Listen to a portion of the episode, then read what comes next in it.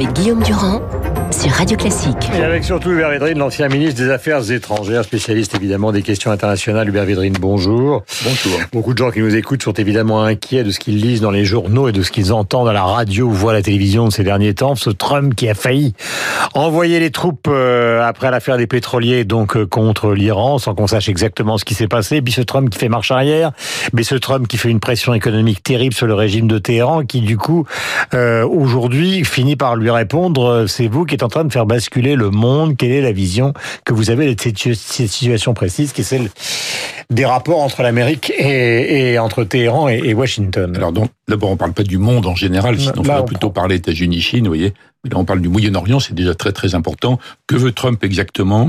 Il est clair que euh, d'abord, il veut démontrer que l'accord qu'Obama avait passé avec l'Iran et d'autres signataires, dont la France, est mauvais. Mm -hmm. Il est obsédé par ça, liquider l'héritage d'Obama, obtenir mm -hmm. mieux par ses procédés brutaux.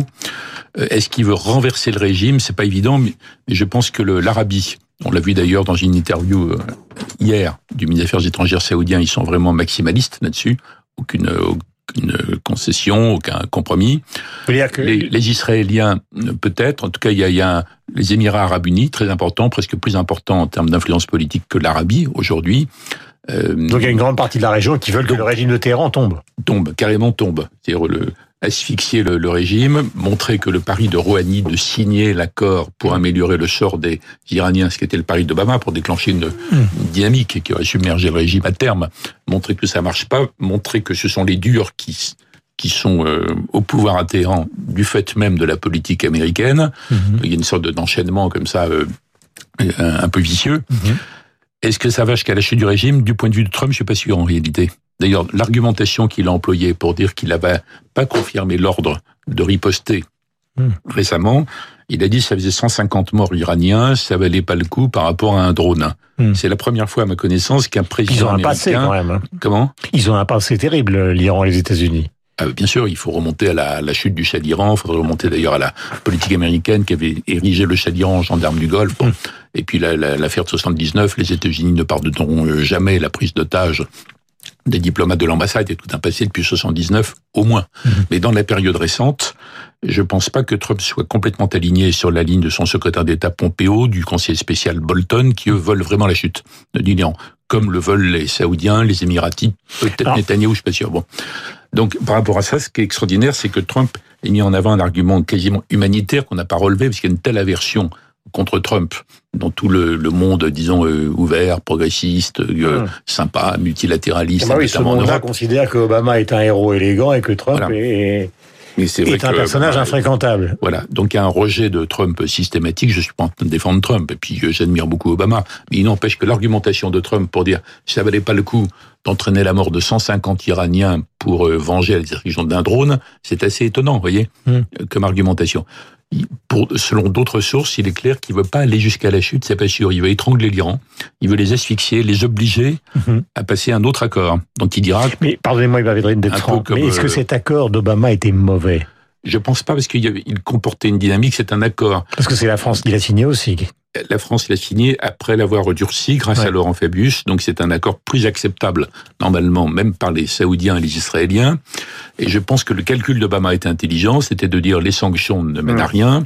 La guerre, je n'en veux pas. Donc un accord qui oblige le régime. Est-ce qu'ils respectaient les, oui, les restrictions absolument. Parce que c'est quand même ça le Sur le terrain, absolument. Est-ce qu'on est oui, oui. a des preuves ce matin qu'ils ont respecté après la signature ah, de l'accord avec Obama L'Agence internationale pour l'énergie atomique, l'AIEA, a toujours dit que l'Iran respectait. Maintenant, ils disent qu'ils ne vont plus respecter, mais ça, c'est le résultat mm -hmm. de la politique cynique menée par les États-Unis, les Émiratis et compagnie. Ils ont respecté totalement jusque-là. Mais la critique de Trump portait sur autre chose. L'accord ne portait pas sur le programme de missiles iraniens. Mm -hmm. Dans le régime dit, mais on est entouré de pays qui sont bourrés de missiles, il faut qu'on en ait. Et d'autre part, la déstabilisation de la région via les minorités chiites mmh. ou pro-perses, mmh. pro-iraniennes. Donc cette semaine par rapport à la semaine précédente. Et donc moi je pense que le pari d'Obama était intelligent. Mmh. Je pense que le calcul de Trump est, est, mauvais, tout à fait mauvais pour toute la région. Mais dans l'immédiat, dans la conjoncture exacte, l'argumentation que Trump a utilisée est plutôt positive. Ça donne l'impression qu'il veut pas aller jusqu'à la guerre proprement dit. C'est pas son but en fait. Mm. Il veut imposer sa volonté. Il n'est pas du tout isolationniste. Il est brutal, unilatéraliste. Mm. Mais je pense pas qu'il veuille. C'est pas un fauteur de guerre au sens des propagandes classiques. Vous voyez, Euh, c'est plus compliqué. euh, donc Et en je fait, pense que a nous avons non, un rôle à jouer nous. Donc cette espèce de volte-face euh, qu'on a vu n'est pas une volte-face d'un type irrationnel comme Non, il est souvent pas. décrit, mais c'est quelque chose qui était pensé par rapport à son administration, à Je savoir pense. on ne va pas jusqu'au pire. Pensez par lui. Oui, pas contre lui. son administration. C'est ce que Oui. je viens de dire, oui. Et je pense que ça donne un rôle aux Européens, aux autres co-signataires et à la France en particulier, Mm. rôle à long terme. La France doit œuvrer pour que les, les Saoudiens, les Iraniens, les Chiites et les Sunnites finalement acceptent une sorte de coexistence Mm. pacifique qui est complètement à réinventer entre eux, Mm. en réalité. Et dans la conjoncture, je crois que la France d'ailleurs s'active sur ce point, les aider à trouver la porte de sortie de la crise immédiate. Mais on n'a pas d'influence vraie sur la, la politique américaine d'asphyxie de l'Iran et de destruction Bon, de l'accord d'Obama. que- Question de fond euh, concernant la, la façon dont justement il maintient, enfin, il organise des relations internationales. Vous évoquiez la Chine tout à l'heure. On a l'impression, en fait, pour simplifier, que c'est une sorte de bras de fer, non pas multilatéraliste euh, et ce et comment peut-on dire souple comme le souhaite Emmanuel Macron, mais un bras de fer euh, euh, classique. Euh, à la Kissinger poussé jusqu'à son extrême, c'est-à-dire euh, on négocie avec les États pied à pied, et si jamais les droits de douane sont augmentés, ben on les augmentera, et ce pays par pays, et, et bataille après bataille, y compris euh, pour les vins français, s'ils si, considèrent que les vins californiens sont, sont trop taxés en France. Oui, il y a quand même un océan entre la brutalité schématique de Trump et la sophistication, l'intelligence de Kissinger. Mais enfin, c'est vrai que c'est une politique fondée sur la réalité, Ouais. la fameuse réelle politique, qui fonctionne mieux que la politique imaginaire, l'irréal politique, Hmm. dans laquelle baignent les Européens depuis des décennies.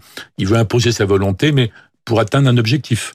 Mmh. Euh, Quand on prend Trump et la Chine, Trump et l'Iran, Trump et le Mexique, on peut Mm. prendre d'autres cas. Trump Mais alors nous, on a raté le wagon parce que Emmanuel Macron a essayé de, par- enfin, tout le monde se souvient du dîner de la Tour Eiffel, puis du voyage aux États-Unis. Il a essayé par tous les moyens possibles Oui, mais il a imaginables pas- de il a pas eu convaincre tort de sur l'accord de Paris, sur la Oui, COP 21, oui, je et à chaque bien. fois, il a raté. Non, mais c'est pas qu'il est raté, c'est que euh, c'était sans doute impossible de faire bouger Trump compte tenu de ses fondamentaux et de son électorat, parce que Trump il regarde son électorat Mm. et notamment les évangélistes qui l'inspirent beaucoup Mm. sur le Moyen-Orient.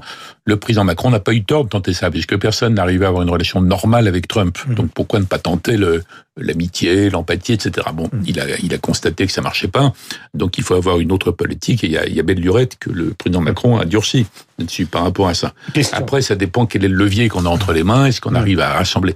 Vous avez vu que les autres co-signataires de l'accord sur l'Iran, qui étaient tous euh, euh, déchaînés contre la décision unilatérale de Trump, non seulement de sortir, Mais de les empêcher d'appliquer l'accord alors que l'Iran l'appliquait. Mm. Ils n'ont pas réussi tous ensemble.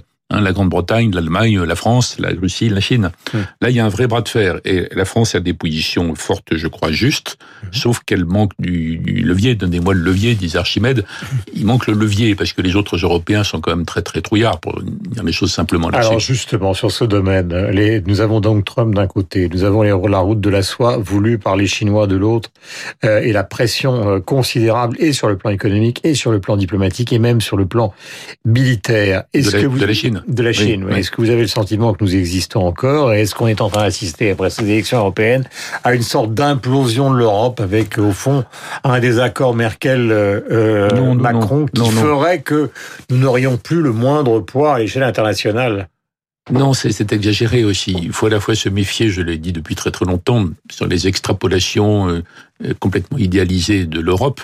Il y a un blocage, mais qui n'est pas lié à la situation récente ni aux élections européennes, c'est que les Européens, collectivement, je parle pas des dirigeants, hein, Mm. je parle des peuples, ils ne se résignent pas à ce que l'Europe soit obligée de devenir une puissance Mm. pour se faire respecter de, de Trump, des, Mm. des Russes, Oui, des Chinois, des, des, des Turquis, des Israéliens, des Saoudiens, etc., etc. Bon, les peuples bloquent. Donc, comme les dirigeants n'ont pas tellement de marge de manœuvre par rapport aux, aux croyances des gens aujourd'hui, Mm. euh, l'Europe euh, bouge pas, mais elle se défait pas.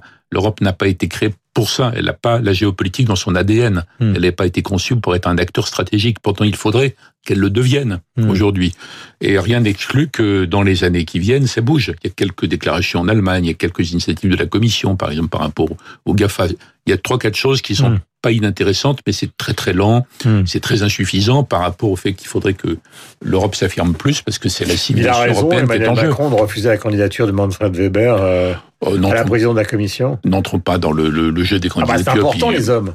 C'est important, oui, relativement, relativement. De toute façon, j'ai pas tous les éléments et il faudra que vous jugiez au, vu des résultats. C'est donc qu'on verra comment les postes sont répartis. Le, le patron de la Banque centrale, c'est très important pour nous parce mmh. qu'on est quand même le pays qui n'arrive pas à rentrer dans les clous qu'il s'est lui-même fixés mmh. à travers les traités.